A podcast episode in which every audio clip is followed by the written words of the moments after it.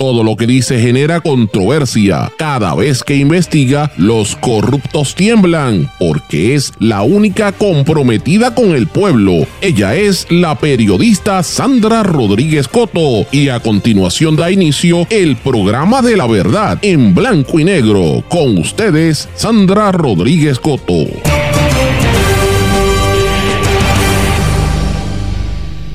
Lo que no quieren decir, ¿cómo es que protegen al presentador de televisión Gary Rodríguez, el ex legislador, en el caso que testificó contra la ex gobernadora Wanda Vázquez? Bienvenidos a su programa en blanco y negro con Sandra para hoy jueves 18 de enero de 2024. Les saluda Sandra Rodríguez Coto. Hoy venimos con los detalles y los implicados en el operativo Brisa Marina, que fue el que llevó al arresto de la ex gobernadora Wanda Vázquez, que lo han querido barrer debajo de la alfombra. ¿Quiénes son los que aparecen en toda esa producción masiva de evidencia que salió de teléfonos y correos electrónicos y que la defensa de los acusados dice que es inmanejable? Incluye a los ayudantes de la ex gobernadora, el supuesto uso de una villa de un inversionista en St. Regis, alegados sobornos en educación y el ahora presentador y ex legislador Gary Rodríguez, que testificó para que no lo acusaran, pero aquí venimos con todo el detalle. Ayudó a limpiar la casa, pero no se libró de prisión el cooperador contra los alcaldes. Codueño de Asfaltera es el primero de los tres cooperadores en la redada contra alcaldes y otros funcionarios municipales, el primero que recibe sentencia. Departamento de Salud evalúa situación en las salas de parto ante continuos cierres. Secretaria de la Familia niega supuesta detención mientras conducía un vehículo de motor. Hoy venimos con todo el detalle de la SANSE. Instituto de Cultura Puertorriqueño presenta la, la programación de la Feria de Artesanías y Artes Plásticas para las fiestas de la calle San Sebastián. Vamos a hablar de cómo va a funcionar la logística, la seguridad. Oiga, cuidado con los palitos de más en la SANSE. ¿Cómo va a funcionar el servicio de Uber? ¿Qué áreas han estado abiertas y cuáles ya han cerrado? Venimos todo el detalle, usted no se lo puede perder. Y terminamos con Sudamérica, que choca en Davos, pero aquí en Puerto Rico hablan del guitarreño. Estas son algunas de las noticias que tenemos para la edición de hoy de En Blanco y Negro con Sandra. Este es un programa independiente, sindicalizado, que se transmite a través de todo Puerto Rico, en una serie de emisoras que son las más fuertes en sus respectivas regiones por sus plataformas digitales y aplicaciones para dispositivos móviles, además de las redes sociales. Y estas emisoras son cadena WIAC, compuesta por WYAC 930 AM Cabo Rojo Mayagüez, WISA WISA 1390 desde Isabela, WIAC 740 en la zona metropolitana. También nos sintonizan por WLRP 1460 AM Radio Raíces, La Voz del Pepino en San Sebastián, por el X61 que es el 610 AM en Patillas y también el 94.3 FM y por WPAB 550 AM Ponce Eco 93.1 FM y por la emisora digital mundolatinopr.com. Una vez salimos del aire este programa está en todos los formatos de podcast, pero vamos de lleno con los temas para el día de hoy. En blanco y negro con Sandra Rodríguez Coto. Muy buenas tardes y bienvenidos a este su programa en blanco y negro con Sandra. Espero que estén todos muy bien. Ya escucharon en los titulares. Hoy vamos a hablar de lo que la gente no se atreve a hablar en otros sitios, pero hay que hacerlo porque la gente tiene que enterarse lo que está aconteciendo en realidad en el tribunal. Señores, aquí hay un operativo mediático particularmente en los canales de televisión, para desinformar, para que la gente se confunda y no se entere lo que de verdad está aconteciendo. Y ese juicio que hay contra la ex gobernadora Wanda Vázquez, eh, contra el banquero Julio Herrera Bellutini y el ex agente federal del, eh, del FBI, Mark Rossini, pica y se extiende.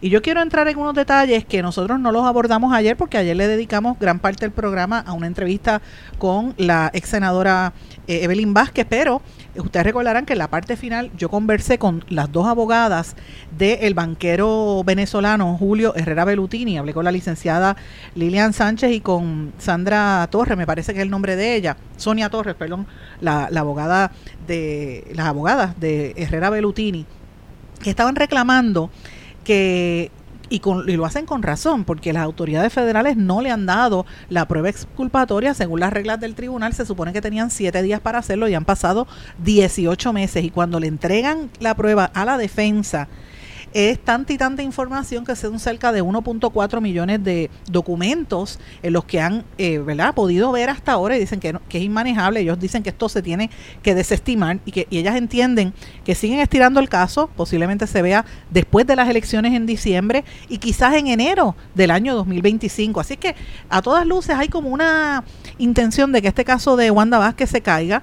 Vamos a ver qué va a pasar, ¿verdad? Pero lo interesante de todo este caso es quiénes son los implicados en todo esto Ustedes recordarán que parte de la entrevista, yo puse parte de la entrevista, no la puse completa, ¿verdad? Pero eh, esto fue parte de lo que ellas dijeron ayer cuando yo conversé con las dos abogadas de Julio Herrera Belutini. ¿Qué es el próximo? ¿Cuál es la próxima etapa? El abogado de Mark Rosini hoy puso una moción um, que yo se la puedo pasar a, se la puedo pasar para que la vea, pero eh, yo creo que lo que vamos a hacer ahora es eh, la, la corte le dijo a la fiscalía que tienen que producir todo lo, lo que falta para marzo y, y, lo tienen que hacer en un formato en donde nosotros podemos revisar correctamente, no en la forma que lo han hecho hasta ahora. Y entonces cuando nosotros podemos por fin revisar todo, yo creo que vamos, eh, ya hemos encontrado varias cosas que han resultado en otro, que hemos visto que ha resultado más fallos de parte del gobierno y vamos a poner otra moción o agregarle a la moción que ya tenemos pendiente desde agosto, septiembre, desde creo que julio, agosto del año pasado, agregando más faltas del gobierno pidiendo que se destime el caso. Por esas o sea, que en otras palabras, el caso estaría ahora para desestimarse. Sí. Pues, ¿hay, hay algo adicional que, que, sea importante que la gente sepa sobre este proceso? Bueno, en este momento, eh, eh, por lo que el, la juez ha visto eh, el resultado de todo esto y el gobierno no ha dado la prueba todavía, estamos mirando ahora a un juicio nunca antes del fin del año 24 sería eh, este mismo año el juicio, a finales de año. Eso sería lo más pronto que se pudiera hacer, quizás más posible para el 25. Para el 25. Y en corte, la primera, la primera cuaderna del 25.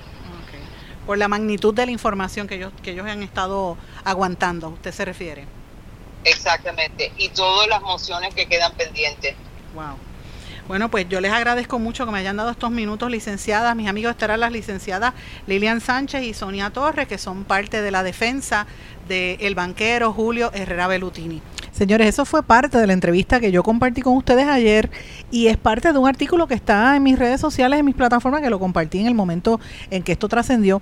Eh, yo quiero dejarles saber a ustedes que como parte del proceso yo he estado hablando con las defensas de, los distintos imputados, ¿verdad? Y me he reunido con esas abogadas en varias ocasiones y en, por lo menos ya he hablado en dos ocasiones con ellas eh, y he también conversado con algunos de los abogados de defensa de Wanda Vázquez. ¿Por qué? Porque todo este proceso se ha dado de una manera bien atropellada en el sentido de que ha sido una gran cantidad de información que no se ha manejado, ¿verdad? Es difícil de manejar, que es parte de la alegación de la defensa y más que nada a los medios corporativos no les interesa y a los políticos que están en campaña mucho menos. ¿Por qué? Porque aquí hay un montón de gente bien poderosa que tienen que ver con el proceso electoral que están metidos hasta el cuello en ese proceso. Y yo quiero como ayer no, no le dedicamos un tiempo a esto, yo quiero detenerme unos minutos y los insto a ustedes a que busquen información, porque esto es documento público, y que exijan eh, ¿verdad? Que la prensa haga estas, estas aclaraciones, porque es importante que la gente sepa lo que está pasando en ese juicio. Y ellos le llamaban, en ese proceso, las autoridades federales, cuando empezaron a investigar a Wanda Vázquez, ellos le llamaron el operativo Brisa Marina, que fue lo que llevó al arresto de la ex gobernadora. Y como parte de ese montón de evidencia, la entrega masiva de evidencia que el Departamento de Justicia Federal le, le dio a los abogados de los tres acusados, en ese caso de soborno, recuerden que es un caso de soborno, porque la acusación es que, la alegación es que en la boda de Fajat, aquel millonario que trabajaba con, con Paulson, que por cierto, en la revista ahora parece que la novia de Paulson la cogieron robando, esos otros 20 pesos, ¿verdad? Pero vamos a hablar más adelante de eso. Paulson, el multimillonario que demandó a Fajat, pues en la boda de Fajat, el que ustedes recordarán que habíamos sacado aquí, que brincaba en los muebles, etcétera. Ese, en esa boda estaba Wanda Vázquez y ahí es donde se presume que se sentaron en una mesa y eh, se alega que el banquero le dijo a Wanda Vázquez que tenía que sacar al director del comisionado de las instituciones financieras y ella lo saca posteriormente y él, él le dijo que, que si lo sacaba le daba dinero para su campaña y ahí es que se configura el delito de soborno por el cual ella fue acusada, ¿verdad? Eh, y no solamente ella, sino el, presidente de Bancrédito y un agente federal que estaba inmiscuido en esto también. Así que eh, de toda esa evidencia que se ha estado dando a conocer, eh, eran, como dijo, dijeron las abogadas, millones de documentos, es lo que le llamaban el operativo Brisa Marina, Sea Breeze, que obviamente dice que tres comisionados colaboraron con los agentes, incluyendo el que el banquero quiso que nombraran que ese fue el que descubrieron allí como parte del proceso. Mucha de la evidencia está oculta fuera de los archivos del tribunal, pero hay varias disputas entre todos los grupos, las partes de defensa, y se han estado radicando mociones, como dijeron las abogadas, que incluyen detalles de ese material investigativo y las, las mociones tienen tachaduras extensas, eh, ahí en negro, que usted no puede ver quién es la identidad de los testigos o cuál fue el material que se presentó ante el gran jurado federal. Y hay en una vista de los procesos que se realizó, creo que fue el martes, ante la, la jueza Silvia Carreño a nivel federal, se dijo que ella iba a utilizar su poder para hacer que cualquier tachadura que entendiera que fuera pertinente, que se supiera, ¿verdad? Eh, y esto pues la, es parte de lo que se ha estado alegando de, que la defensa dice que, que, es procesos ilegales de parte de la, de la Fiscalía Federal. Pero ¿qué es lo que hay detrás de todo esto, señores? Hay los nombres de quienes estaban involucrados en este proceso. Y esto es importante porque ahí es que eh, los mensajes que hay, eh, por ejemplo, hay mensajes irrelevantes entre la, la ex gobernadora y su esposo, el ex juez Jorge Díaz eh, Reverón, mensajes de su cotidianidad, de la grabación de que ella le hablaba a él como marido y eso pues dicen que es de más. También hay conversaciones entre Herrera Bellutini y otros, o sea, y cómo ellos querían que el juicio se diera antes o después, todo eso sale allí.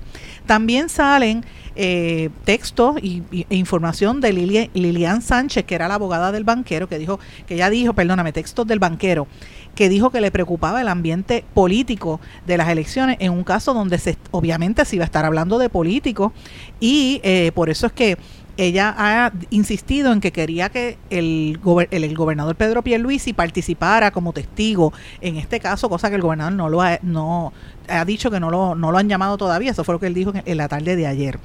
Eh, y esto pues a mí me parece que es interesante porque de parte de las mociones se confirma lo que ya mencioné, que el inversionista Fahad Gafar es uno de los que participó en esta trama, aunque todavía su nombre no aparece, no se ha divulgado en los documentos que yo he visto hasta ahora y no ha sido procesado y tampoco no se sabe si él ya tiene un, acuerdo con los fiscales. La presunción es que él habló y que le dieron un acuerdo y, y por eso es que él está hablando, ¿verdad? Eh, también en los documentos trasciende que las ayudantes más cercanas que tenía Wanda Vázquez en la fortaleza, Marisol Blasco Montaña y Lilian Sánchez Pérez, ustedes recuerdan aquellas durante la pandemia, ellas fueron eh, fuente de evidencia y también todo el aparato de asesores y ayudantes de la exgobernadora en la fortaleza. Los fiscales en los documentos aparece que hicieron una anotación de que ningún aparato o cuenta de correo electrónico relacionada al gobernador Pedro Pierluisi hubiese estado registrada como parte de la pesquisa, o sea que no lo grabaron. Pero tampoco se registró el teléfono de Herrera Bellutini directamente, así que esto es interesante. Eh, así que yo lo planteo porque eh, quiénes son los que están detrás de todo esto y cuáles son los nombres que aparecen allí. Aunque el banquero habría sobornado a la gobernadora, porque esa es la alegación, para lograr colocar en el mando del sector bancario a quien él creía que le iba a cuidar las espaldas, resulta que eh, Rodríguez Bonilla, Víctor Rodríguez Bonilla, era informante del FBI desde hace mucho tiempo y los agentes tuvieron que suspenderlo como fuente porque se volvió errático cuando Herrera Belutini lo reclutó para que fuera su candidato a comisionado. Pero la evidencia también incluye una grabación encubierta que le hizo un empleado de la Oficina del Comisionado de Instituciones Financieras de los CIF, después de que éste se inhibiera de lo relacionado a Bancrédito, en la que Rodríguez Bonilla afirmó que los venezolanos, y cito, los venezolanos me pusieron aquí para que los ayudara, pero no los voy a ayudar. Herrera Belutini es italo-venezolano y parte de la conducta ilegal que supuestamente realizó su banco Bancrédito fue dejar de reportar actividad sospechosa en cuentas de clientes venezolanos, incluyendo una cuenta personal. Eh, así que mire, mire hasta dónde llega el nivel ¿verdad? de esta corrupción. Uno de los argumentos de la defensa de Herrera Belutini va a ser el procesamiento, que de, eh, va a ser como hubo un discrimen precisamente porque él es venezolano, eso es uno de los argumentos que hay, entre otros, ¿verdad? Y las alegaciones de que hubo mala conducta de parte de las agentes federales.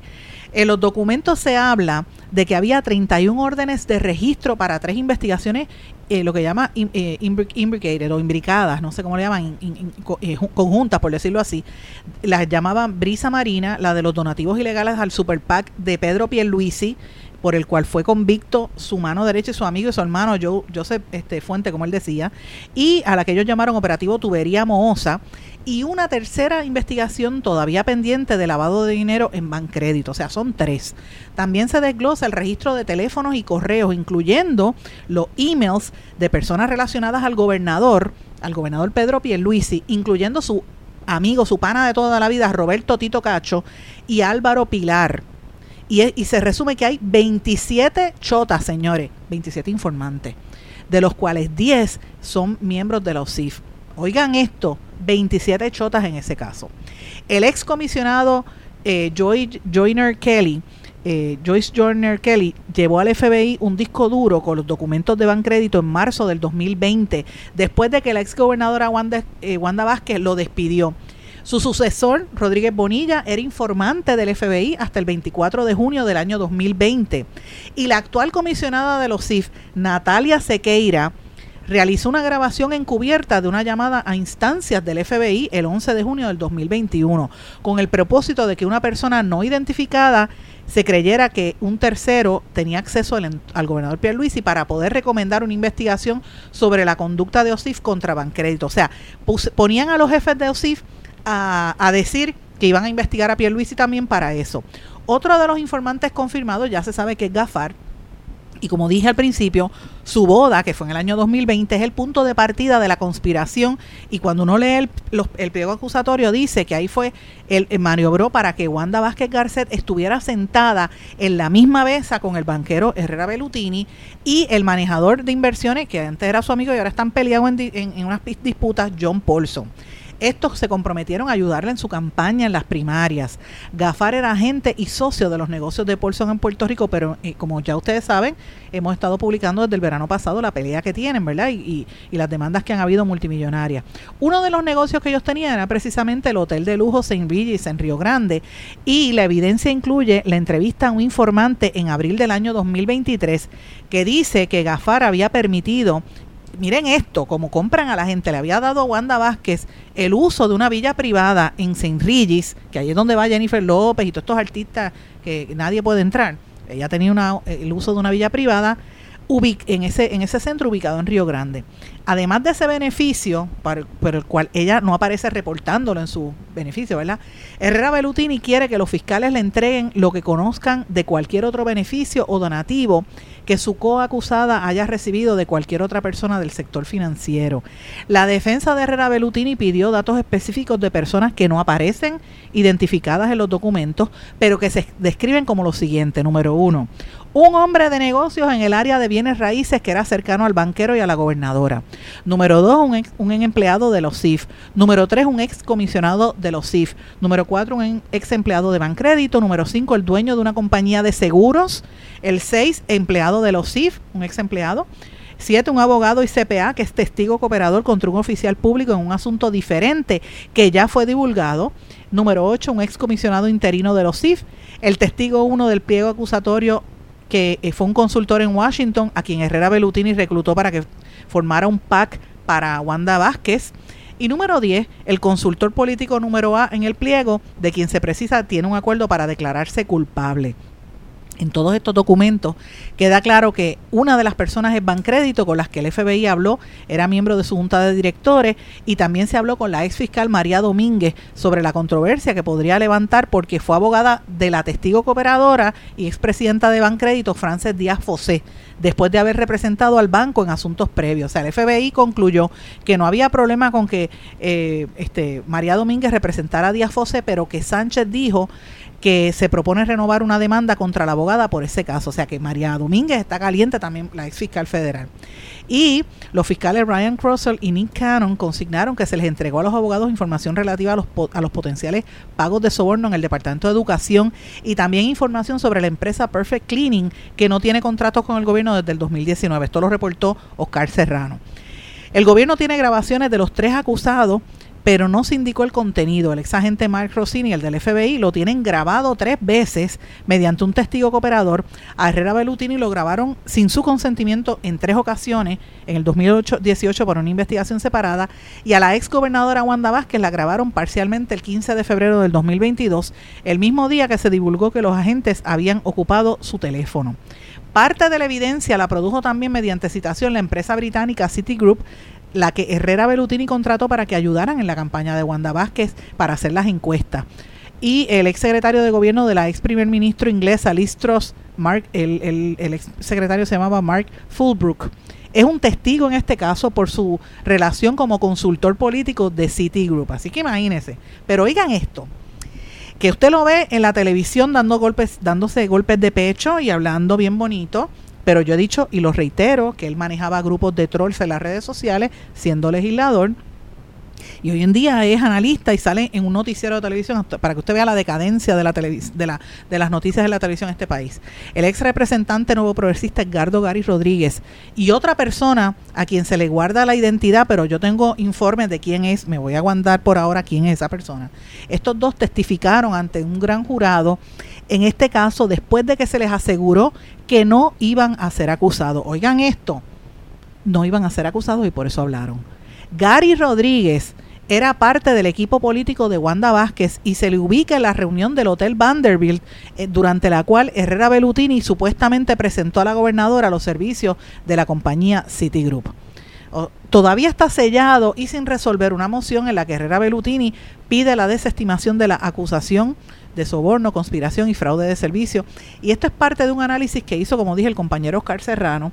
Pero quiero eh, hacer constar, y por eso puse la grabación, que yo he estado en conversaciones con las abogadas de defensa que tienen su punto de vista. Pero yo planteo esto, mis amigos, y me he detenido en este caso, me, he detenido más tiempo de lo que esperaba, por una razón extremadamente sencilla. Eh, es importante que usted que está escuchando los medios cuestione todo, cuestione hasta lo que yo digo y busque información. Porque aquí en Puerto Rico hay unos operativos de propaganda, yo lo estoy diciendo hace muchos años, esto no es nuevo, el que me sigue hace 15 años sabe que yo lo estoy diciendo, que escrito, por lo menos el libro en blanco y negro con Sandra lo tiene, el del huracán María tiene parte y más recientemente el libro que publiqué completo, que se ganó el premio en Estados Unidos, el de eh, Para entender los medios de comunicación, lo explica al detalle si usted lo quiere buscar, mire, búsquelo en cualquier librería para entender los medios de comunicación, salen 20 pesos. Y es un libro de una investigación que nos tomó seis años realizar. Ese libro te, te dice cómo es que operan los, eh, las estrategias, los estrategas de propaganda en nuestro país. Pero en este último año y medio la situación ha estado extremadamente grave. Esa gente que está manipulando están en los medios electrónicos, están en los canales de televisión y están en algunas emisoras de radio manipulando y no dicen la verdad. Entonces yo creo que Gary Rodríguez debería salir públicamente y decir, mira, primero, soy hijo de un ex convicto por corrupción, el ex alcalde de Toa Alta. Y yo reitero, los hijos no tienen culpa de lo que hicieron sus padres, lo he dicho 20 veces. Por ejemplo, en el caso del secretario renunciante de Hacienda, eh, eh, el, ¿verdad? Este, Parece que su madre fue eh, una convicta federal por corrupción, por robarle al plan 8, y eso el récord está ahí, yo lo he dicho otras veces, no tiene culpa el hijo de los pecados de su madre, claro que no. Ahora, si el hijo cometió algún error, tiene que decirlo. En este caso, Gary Rodríguez se le imputa esto, se le imputa ser parte, y lo iban a acusar en este caso, como una persona que iba a ser acusada está en la radio y en la televisión hablando para que usted le crea lo que, lo que, lo que está diciendo. ¿De qué estamos hablando? ¿Es eso credibilidad? Pues mire, señores, este caso tiene muchos ángulos. Obviamente los abogados de defensa de la exgobernadora y del banquero dicen que los han manipulado, están en contra del FBI, dicen que la información no es correcta, que, que el FBI no ha dicho la, la, la verdad y están pidiendo una desestimación del caso. Pero el mero hecho de que esta gente esté imbricada en todo este proceso nos tiene que dejar un mal sabor. Así que usted como televidente o radio escucha, exija una mayor transparencia de los medios de comunicación. Y yo creo que los periodistas, yo entiendo que hay una situación seria de trabajo, la gente tiene que trabajar y, y, ganar eh, su salario eh, y están acostumbrados a unos estilos de vida, pero la credibilidad de uno no se puede prestar a ese tipo de, de figuras cuando están involucrados en unos actos, por decir ese, pero sabemos que hay muchos más. Y sabemos que vienen en camino más arrestos. Este año vienen arrestos federales. Lo estoy diciendo hace tiempo porque me consta. Vienen arrestos federales. Esto va a incluir legisladores y va a incluir alcaldes. Así es que toda la gente que está implicada en estas cosas tiene que entenderse. No es solamente el caso de Wanda Vázquez, hay otros casos en camino. Así que abramos los ojos ante la realidad que tenemos como pueblo y la gente no se deje engañar. Cuestione, cuestione cuáles son los vínculos. Y por eso lea todo y escuche todo, llegue a su propia conclusión.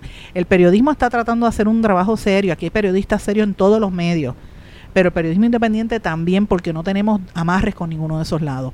Y esa es la, la, diferencia. Como no tenemos dedos amarrados, nos quieren pisotear y nos quieren atacar, pero decimos la verdad y usted se tiene que enterar. En este espacio hemos eh, pasado todos ustedes saben la persecución, las brulas, usted no tienen idea de los carros que se me paran frente a mi casa, y yo les tomo fotos, cosas así para tratar de intimidar, pero nosotros vamos a seguir diciendo la verdad, porque Puerto Rico tiene que enterarse y hay que empezar a limpiar la corrupción de este país porque nos van a llevar para pateco, como digo yo.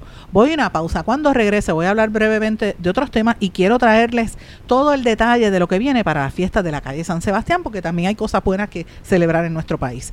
Voy a una pausa, regresamos enseguida. Esto es En Blanco y Negro con Sandra Rodríguez Coto. Esto es En Blanco y Negro con Sandra Rodríguez Coto. Y regresamos en blanco y negro con Sandra. Bueno, tengo que desgraciadamente hablar un poquito de corrupción, que no quería hacerlo, pero es que es parte de lo que está ocurriendo y lo prometí en los titulares, tengo que comentarlo, señores. Este es un caso que tiene que ver con el, el codueño de la faltera. Ayudó a limpiar la casa, pero no se libró de prisión el cooperador contra los alcaldes. Eh, el juez eh, presidente del Tribunal de los Estados Unidos para el Distrito de Puerto Rico, el, Tribunal Federal, le impuso 30 meses de cárcel, la mayor sentencia recomendada y más de lo que pidieron Fiscalía y Defensa a Raymond Rodríguez Santos, el primero de un trío de cooperadores que ayudó a desatar la racha de eh, casos por soborno contra alcaldes de los partidos Nuevo Progresista y Popular Democrático. Rodríguez Santos era el codueño de JR Asphalt y junto al exalcalde de Cataño, el corrupto Félix Elcano Delgado, a quien se le imputa incluso vínculos con el bajo mundo, y lo he dicho y, yo lo, me, me he reiterado porque recuerden que él fue interceptado en una gallera presumiblemente en una transacción ilegal, según reportó el medio Tu Noticia PR, eh, y lo habíamos dicho aquí, pues eh, Félix Cercano Delgado era con este señor eh, Rodríguez Santo y el contratista Oscar Santamaría, era el grupo de los cooperadores principales que ayudaron a las autoridades federales contra alcaldes nuevos y funcionarios municipales que han estado cayendo por soborno y corrupción. El modus operandi de este esquema era que los contratistas daban dinero en efectivo a los alcaldes y a otros funcionarios a cambio de obtener y mantener contratos para la faltera y para una empresa de Santa María, Waste Collection Inc., y también para asegurar el pago de factura. Este grupo grabó conversaciones, delató conducta delictiva, realizó pagos ilegales bajo la supervisión de agentes del FBI, entre otras formas de cooperación. El juez Raúl Arias Marsuach, que es el mismo que tiene pendiente la sentencia a Santa María y a Delgado Montalvo, las que no tienen fecha todavía, porque los fiscales de justicia dicen que todavía hay, la posibilidad de que comparezcan como testigos en otros casos que están vigentes. No especifica cuáles son esos procesos. Me consta de propio y personal conocimiento, porque lo he conversado con al menos tres fuentes, que esto incluye otros, otra serie de alcaldes populares y PNP. El, la cifra original que había eh, rondado, y lo digo con tranquilidad, no me importa, cáiganme arriba, pero lo estoy diciendo porque vengo con información correcta. Era que era alrededor de entre 20, 20 a 23, 24, quizás hasta 24 políticos. Hasta ahora se han producido 10 arrestos. O sea, estamos hablando de que faltarían por lo menos de 12 a 13 personas o quizás 14 personas más por ser arrestados. Esto incluye alcaldes e incluye a legisladores. Así que por eso es que todavía no han bajado las acusaciones contra estos otros dos. Y como dije, ellos grabaron por mucho tiempo. Y esto es este importante. Este señor Rodríguez Santo en el tribunal eh, dijo que lo hizo mal, que él aceptó los kickbacks y que eso no estaba mal y que y pidió excusas, etcétera y pidió que le hicieran eh, lo, lo, fuera recluso domiciliario, eh, pero obviamente ninguna de estas dos cosas se dio y pues la sentencia pues ya ya le dije está extensa al cuando le dieron la sentencia eh, Rodríguez Santos suspiró y encogió los hombros. Eso es lo que narran los que estuvieron cubriendo allí. Y dice que su cliente cooperó. Así que imagínense cómo es después de haber choteado a tantas personas que van a estar tanto tiempo en la cárcel, 30 meses de cárcel, imagínense. Son casi dos años y medio eh, estando en prisión por estar en estos esquemas de corrupción. Así que la corrupción no paga, usted termina mal. Señores, brevemente, final, eh, ya después que le ven la cola, saben que es perro, el Departamento de Salud está ahora diciendo que va a evaluar por otra parte, la situación en las salas de parto ante los continuos cierres. Ustedes saben que el Hospital Damas de Ponce eh, es el más reciente, pero hay otros como el, el, Hospital de Moca y el Buen Samaritano de Aguadilla que también están a punto de cerrar las, las salas de parto porque no hay suficientes niños eh, naciendo en Puerto Rico. Así que esto es una situación muy seria. Recuerden lo que ha habido también, el cierre que hubo eh, en el Hospital IMA de Bayamón.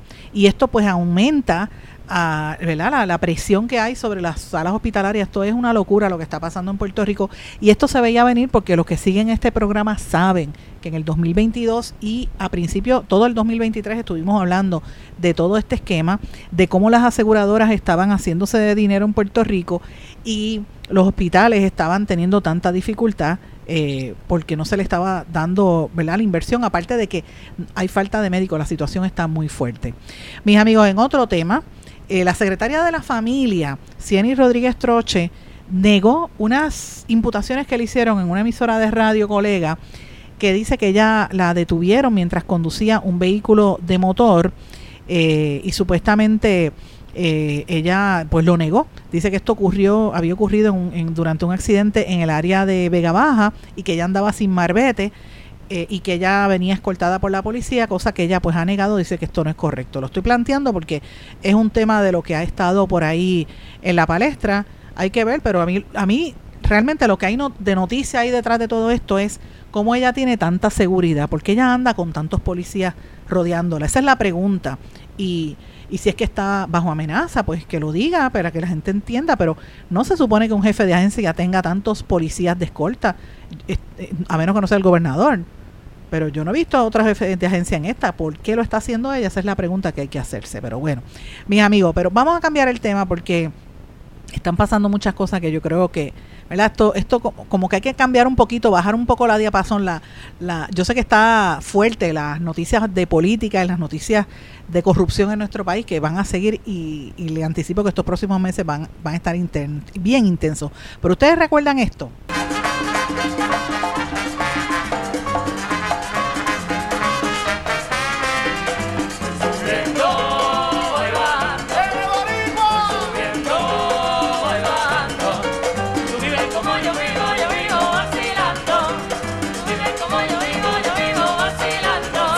Sí, mis amigos, desde hoy dan comienzo las fiestas de la calle San Sebastián como ya un poquito de música que le puse ahí, esa es la famosa plena de plena libre y eh, obviamente vamos a estar escuchando toda esa música a lo largo de este fin de semana.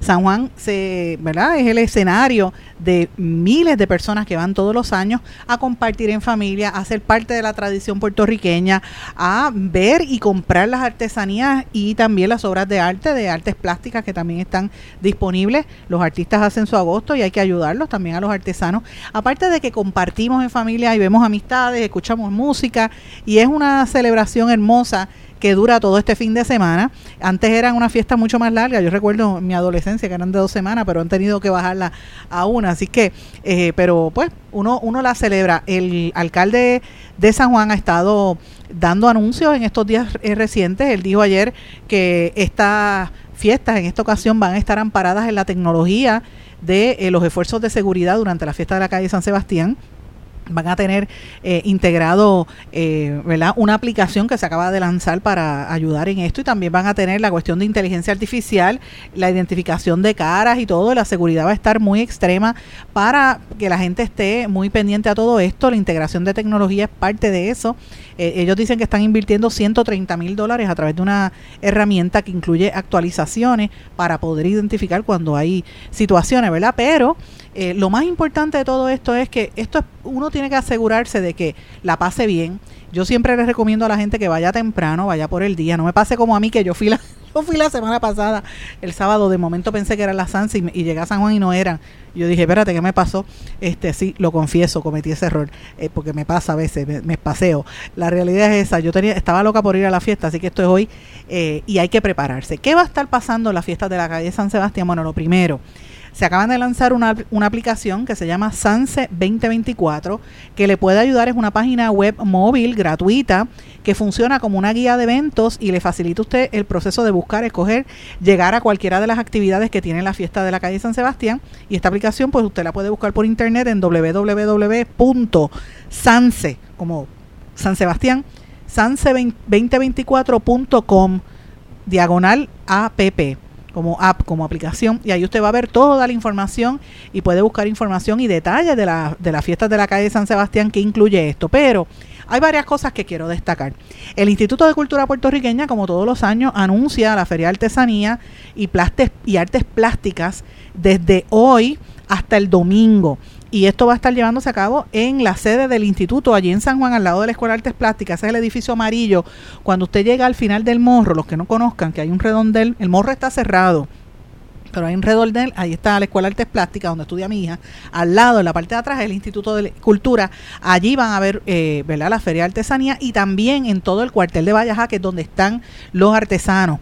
Eh, todo va a estar en el, en el, barrio cultural de Vallaja y pues va a haber mucha actividad. Usted puede ir a, comprar el cartel eh, emblemático, va a haber más de 600 recursos culturales, 600, imagínense, esto incluye artesanos, artistas plásticos, profesionales de las industrias creativas, recursos artísticos, va a haber música, va a haber instituciones educativas que van a estar dando presente en esos cuatro días de actividad y eh, obviamente usted va a poder ver las artesanías eh, que están allí, de lo, es cuando los artesanos hacen su eh, agosto, como dicen allí, va a haber música variada, no es solamente bombi plena, ni salsa, ni trova, va a haber también rock, va a haber música popular, va a haber hasta la danza tradicional puertorriqueña, presentación de esto tanto en la sede del Instituto de Cultura como en Vallaja. ¿Qué va a pasar hoy? Bueno, a medio ya empezó a mediodía en el patio interior del cuartel de Vallaja las artesanías y las artes plásticas.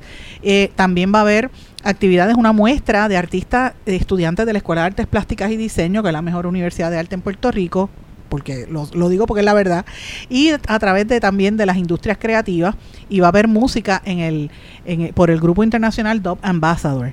Mañana viernes a las 10 de la mañana van a estar los artesanos y los artistas plásticos allí en Vallajá y las presentaciones artísticas en Tarima en esa zona desde las 12 del mediodía, comenzando con el coro del recinto de Utuado de la Universidad de Puerto Rico y después va a estar música típica caribeña a cargo de Machas Cabrías y los pleneros del más allá.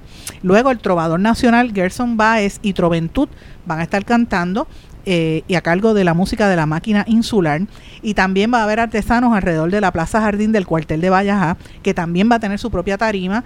Y va a haber allí la banda y coro de la UPR de Humacao, el coro de Dance Team, banda y abanderados de la UPR de Ponce.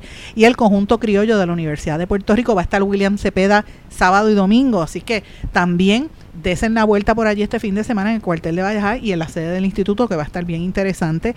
Va a haber una el sábado una pintata en la Sanse por Ciudad Museo, Pinta Caritas por Ricky Diadón, Creyón y Malta India, talleres teatrales y títeres para los niños eh, y va a haber música por, con diferentes grupos como Paola Rivera y Acuarela. Va a haber un espectáculo de improvisación en la Liga Puertorriqueña de Improvisación Teatral que va a estar allí y la presentación de circo por Chicle a las una y media de la tarde. Después viene el batey comunitario en la Plaza del Negro y eh, va, va, a las tres y media de la tarde David Rivera y Bámbula. Los encargados de cerrar esa tarima son Plenéalo y Circo a las cuatro y media y cinco de la tarde, así que imagínense. Y va a haber ah, eh, al mismo tiempo presentaciones en Plaza Jardín que comienzan a, la, a las 11 de la Tuna de la Universidad de Puerto Rico, Recinto Río Piedra, el coro de banderados de la UPR de Calley y la banda de UPR de Río Piedra, eh, de Bayamón también y eh, otros. Así que va a haber muchas actividades ese día. El domingo también en el, en el y en el Instituto de Cultura va a haber eh, William Cepeda, Son de Batey y un sinnúmero de grupos que van a estar tocando. Y eso es allí, pero hay otras cosas. Cuando regrese de la pausa voy a explicarle cómo es que va a funcionar la logística para que usted sepa hasta dónde llegar y cómo conseguir información. Así que vamos a hacer una pausa y a nuestro regreso inmediatamente venimos con la musiquita de las fiestas de la calle San Sebastián.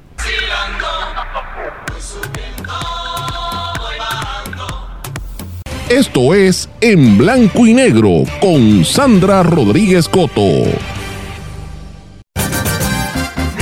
de salud cubre todo Puerto Rico.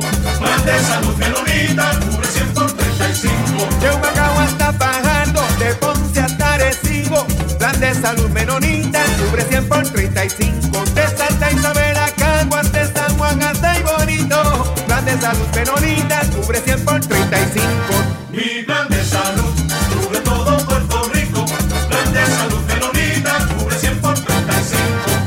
Quítese el dolor de cabeza con sus obligaciones de contabilidad con los servicios que presta Villalba y Villalba Company. Directo, personal y con sensibilidad humana. Lo que se busque un verdadero asesor de contabilidad para todo tipo de servicio de contabilidad, pago de IBU, pago de nómina, informes trimestrales y anuales y otros. Ofrecen servicio directo personalizado. Villalba y Villalba Company. Para orientaciones, su teléfono el 939-336-5774. 939-336-5774. Oye, Brian, no te vayas. Llévame contigo para la playa. Llévame con Boycar y márcalo así. Llévame con Polgar pa' donde vayas. Oye, chico, ¿qué te pasa? Llévame contigo para la playa.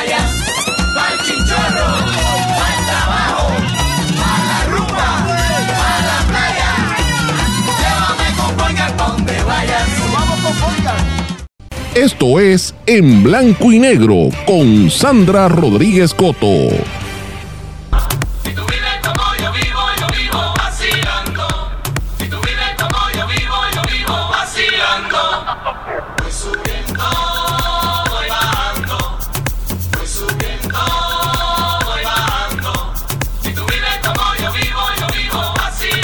Esta es la música de Waka Sound, ¿verdad? Una nueva versión así medio electrónica de esa plena famosa de plena libre, como mencioné. Y continuando con lo que le dije en el segmento anterior, que va a estar pasando, le, quise comenzar con lo del Instituto de Cultura, porque mucha de la gente que le gusta ir a esta fiesta le gusta ir en familia. Yo, por ejemplo, voy desde que mi hija estaba en mi barriga, desde bebita, en el cochecito, que todo el mundo dice, no lleves niños. Sí, llévalo, porque los niños tienen que conocer su cultura.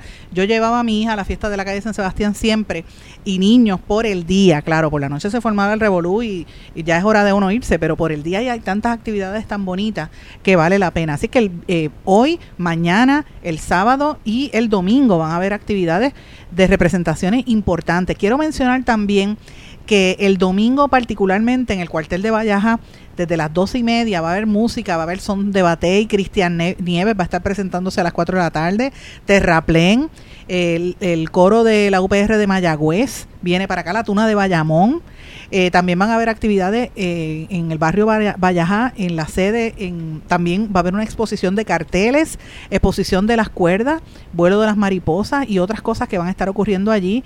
Ta- la tienda del Instituto de Cultura también va a estar abierta. Y pues es interesante porque recuerden que por ahí viene la Trienal Poligráfica, que también va a haber información al respecto. Pero recuerden que lo que le estoy diciendo a los institutos de cultura, pero va a haber también en todas las plazas, va a haber, hay que mirar el itinerario porque es complejo, cada plaza va a estar tocando gente distinta a distintas horas. Eh, me refiero la plaza de, de Vallajá, el Tótem, como le llaman, la, la barandilla, eh, o sea, en todo, todo el área de San Juan. Y de hecho hasta en Cataño también hay, hay actividades, así que usted sabe que puede incluso ir a Cataño, deja el carro allí, coge la lancha y llega después a San Juan y, sigue el día completo de fiesta. Quiero mencionar cómo va a ser la, la, la logística, el evento, como dije, desde el- hay un plan operacional bastante amplio que dio a conocer el alcalde en una conferencia de prensa eh, y ha estado hablando sobre esto. Todas las oficinas del municipio han estado trabajando. De hecho, hay una queja porque pavimentaron en la parte de, la parte de abajo de San Juan, llegando casi a los muelles. Y hay una zona donde había adoquines. El alcalde dice que no pavimentaron, pero las fotografías demuestran que sí, que le pavimentaron por encima los adoquines. Eso me imagino que después tendrán que limpiarlo, pero este, obviamente eh, es importante que sepan que las actividades van a ser en todas las plazas, Plaza de Armas, Plaza del Quinto Centenario, Plaza Colón, la Plaza de la Barandilla, todo el viejo San Juan va a haber actividad. El cierre de las tarimas todos los días va a ser a las 11 de la noche. El cierre de los kioscos va a ser a las 12 de madrugada y los negocios van a cerrar a la una de la mañana. Así que ya usted sabe que si usted está a esa hora, lo cogen en San Juan, mire, yo le recomiendo que se vaya más temprano, porque es más, far, es más fácil salir temprano, ¿verdad? Y, y- no tener problemas. Eh, va a haber unos tower cams, como le dije, que van a estar unas cámaras en todas las esquinas. Eh, la recomendación siempre es que, como hay tanto policía que va a estar allí, mire, estaciónese, va a haber este, los cuarteles de la policía van a estar en la alcaldía y en Covadonga. Eh, estaciones, yo recomiendo que se vayan fuera de San Juan, estaciones en el centro de convenciones, vaya también a, a Torrey y coge alguno de los servicios de guagua. Eso es más fácil que, que tratar de llegar a San Juan porque no es tan fácil. O váyase a Cataño, como dije, y coge la lancha, que también es una, una experiencia de lo más bonita. Va a haber manejo de emergencia municipal, va a estar allí operando desde la Plaza San Cristóbal y la Plaza del Quinto Centenario. Y también tienen unas unidades en el área de Sagrado Corazón y del Estadio Irán Bithorn. A nivel de salud, eh, salas de emergencia van a estar eh, listas eh, tanto ambulatorio en la calle San José frente al, antiguo Hotel Plaza de Armas y la estación de la Guardia Nacional en la calle Estebas, también en el Museo de San Juan. Y va a haber este otras oficinas como del municipio, como la Oficina de la Mujer y otra, que van a estar disponibles en distintas áreas de la capital proveyendo servicio. Lo más importante es que, mire, llegue temprano. Si usted va a quedarse y, y deja el carro en el Irán Bithorn, eh, tiene que pagar 5 dólares y allí hasta las 6 de la mañana, el cierre es a las 3 de la mañana, los cuatro días del evento. O sea, usted puede llegar a las 6 de la mañana, deja el carro, pero lo cierran a las 3 del día siguiente. Así que eh, ya usted sabe cómo tiene que regresar. Otros estacionamientos que están disponibles, la Plaza de la Convalecencia en Río Piedra, también 5 dólares. Eh, también pueden ir al tren urbano, como dije, en Sagrado Corazón, con coge guagua.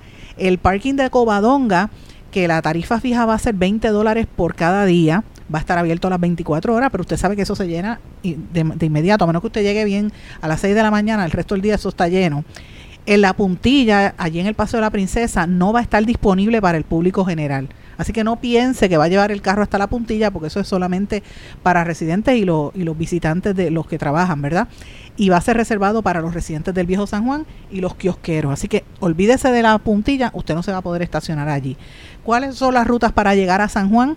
Lo más importante, como dije, va a haber 120 guaguas con capacidad de por lo menos 40 pasajeros desde eh, la estación del tren urbano del, en Sagrado Corazón y desde el estadio Irán Bison en Guaguas hasta el Capitolio. ¿Cuáles son los horarios? Mira, desde los, eh, hoy de 2 de la tarde a 2 de la mañana, viernes de 2 de la tarde a 2 de la mañana, sábado de 9 de la mañana a 2 de la mañana y domingo de 9 de la mañana a 2 de la mañana. La venta de boletos para transporte cierra a las 9 de la noche en ambas direcciones. Así que tiene tiene que tenerlo claro, a las 2 de la mañana sale de Capitolio Sur el último la última guagua este, hasta el Estadio Irán Bison y Sagrado Corazón. Usted sabe que puede pagar en efectivo, con tarjeta de débito ATH, crédito o ATH móvil, que pueden pagar de esa manera, y va a haber unas carpas donde usted puede adquirir esas cosas, en eh, esos boletos, eh, para poder llegar allí al Capitolio, eh, en esa área, lo que le llaman el Capitolio Sur. Así es que lo planteo porque pues este sepa eh, dónde puede llegar. Si usted vive en el Viejo San Juan, los residentes del Viejo San Juan tienen que tener un sello autorizado para poder entrar. Se, eh, lo consiguen allí cerca de la Casa Alcaldía y le van a dar una notificación donde es que se pueden estacionar, pero va a ser exclusivamente en el área de la puntilla. Eh, los residentes bona fide, o sea, gente que toda la vida ha vivido, por lo menos el último año allí en el Viejo San Juan. Si usted alquiló un apartamento, olvídate que no le van a dar a- no le van a dar acceso allí a la puntilla, así que no crea que usted pueda estacionarse allí. Eh, el estacionamiento en la calle San Sebastián está prohibido de, a lo largo de esta semana ha estado prohibido porque han cerrado todas las calles y van a remover cualquier vehículo que esté estacionado donde no le corresponde. Así que usted sabe, usted sabe cómo llegar, mire, vaya allí, los estacionamientos, Plaza del Quinto Centenario soterrado, el paseo portuario, Doña Fela, la cochera, todo eso cierran a las nueve y media, de 5 a.m. a 9 y media de la mañana, ¿verdad? Para carga y descarga. También parking en el Escambrón, en Muelles, en Valle Urbana van a estar disponibles mientras los carros le permitan llegar. Así que llegue temprano. Va a haber un carril exclusivo para Uber y para bicicleta que se ha designado en la parte de recinto sur eh, para la gente que va en, en scooter, sabe que no puede llegar en scooter hasta arriba. Y la empresa Uber va a contar con su propio sistema de entrada y salida la compañía no tendrá en vivo la aplicación dentro del casco urbano del viejo San Juan. Así que si usted quiere coger un Uber, tiene que caminar hasta la calle Tadeo Rivera para acceder al transporte. Y, y, eh, Uber ya tiene una ruta diseñada para ese mismo proceso por la avenida Fernández Junco hasta salir de la isleta de San Juan. Así que lo planteo, si usted quiere coger Uber, Uber, eso no es tan fácil, pero hay gente que le gusta esa, esa aplicación, pues ya sabe por dónde hacerlo. Le estoy planteando todo esto porque eh, sepa que las guaguas van a estar disponibles, busque la información, eh, va a haber baños disponibles en toda la zona en, en- desde la Liga de Arte, en todo, en todo San Juan, pero recuerde que hay que eh, tratar de, de- hacer las cosas bien, ¿verdad? Llegue temprano, mire, si la va a pasar bien, disfrute, pero y si se va a dar el palito, dése el palito, porque qué cara, eh, para eso es que uno va a, a pasarla bien la cervecita, pero no se, no se vuelva loco. No, no, no se dé de más, tú sabes, porque eso es lo que provoca que la gente, pues, este, ¿verdad? Se exceda y pues hay que estar, usted tiene que tener los sentidos correctos. Así que tenga cuidado, la recomendación es que si usted va a tomar o ingerir bebidas alcohólicas, mire, cómase un, pida una fritura y se la come y esa grasa le explota en el estómago y después usted sabe, no le, no le cae tan mal la bebida. Así que tenga agua, manténgase hidratado, no beba con el estómago vacío y usted conoce cuál es su límite, no llegue al extremo, ¿verdad? Si usted pretende guiar, no guíe bajo los efectos de alcohol, busque alternativas seguras y, y trate de evitar la mezcla de diferentes tipos de alcohol, porque mire, eso es lo que provoca esas bombas que la gente, usted sabe que, que caen y, terminan mal. Así que pendiente a todo esto, eh, como les dije, el servicio, lo, eh, vuelvo y explico, la gente de Uber ha puesto en la página web de Uber también información al respecto que usted la puede buscar. Eh, van a estar hoy y mañana desde las 12 del mediodía hasta las 3 de la mañana dando servicio de Uber. El, el 20 y el 21 va a ser desde las 9 de la mañana hasta las 3 de la madrugada. ¿Cómo usted va a poder llegar a- por Uber llegar, para llegar al Viejo San Juan? Los puntos de partida en el Viejo San Juan, la aplicación le va a decir dónde va a ser la zona Uber Fiesta. Él, él va a llegar a un carril designado hasta donde le dejen pasar, ¿verdad? Y entonces ahí usted tendrá que caminar. Ti- Tiene que tener cuidado porque recuerden que van a cerrar varias áreas en esa zona. Así que, mis amigos, les planteo esto porque la realidad es que hay que celebrarla y pasarla bien. Y antes de terminar el programa de hoy, brevemente quiero mencionarle, eh, en, en, todo el, en todo el planeta han estado mirando el Foro Económico Mundial que se está llevando a cabo en Suiza y que han ido presidentes de diferentes países. Ahí estaba Milei, el de Argentina, que de hecho el de Argentina y el de Colombia tuvieron ahí como un intercambio. Eh, el de Ecuador, el de Perú, que estuvieron hablando, mostraron eh, ¿verdad? si el, el capitalismo va a continuar o no, qué, qué- qué va a pasar. Y, y- y ahí la discusión que se está llevando a cabo en los países de Sudamérica que están allí representados como Bolivia, Brasil, Colombia y Venezuela, Estados Unidos, países de Europa, discusiones de alto nivel. Y yo digo, Dios mío, aquí en Puerto Rico estos temas no se discuten. Lo planteo, ¿verdad? Porque no tengo mucho tiempo para discutirlo en este programa, pero lo planteo porque usted que me está escuchando, mire, busque información, habla de cómo ha crecido la tasa de pobreza a nivel internacional, cómo esto impacta a las economías con todos estos conflictos que hay de- en, en, Gaza y en, ¿verdad? Y en, y en Ucrania eh, y todas estas discusiones. Y aquí en Puerto Rico, mientras esto sucede en todo el planeta, aquí estamos hablando o de la SANSE o del guitarreño. Entonces, hablando de tonterías, y, y cuando son cosas importantes no se discuten, señores. Y esto, es- esto es importante, lo que por lo menos lo quise mencionar, porque es uno de los temas que vamos a estar hablando en los próximos días. Por lo pronto, mis amigos, me tengo que ir. Ahora sí no tengo más tiempo. Yo les agradezco, como siempre, su apoyo, el respaldo. Gracias por su sintonía. Nos veremos en la calle San Sebastián. Si van hoy por la noche, nos vemos por allí. Mañana, el sábado y el domingo también nos vemos por allí. Bueno, que pasen buenas tardes. Será hasta mañana en otra edición más de En Blanco y Negro con Sandra. ¿Se quedó con ganas de más? Busque a Sandra Rodríguez Coto en las redes sociales y en sus plataformas de podcast, porque a la hora de decir la verdad, solo hay una persona en la que se puede confiar, Sandra Rodríguez Coto, en blanco y negro.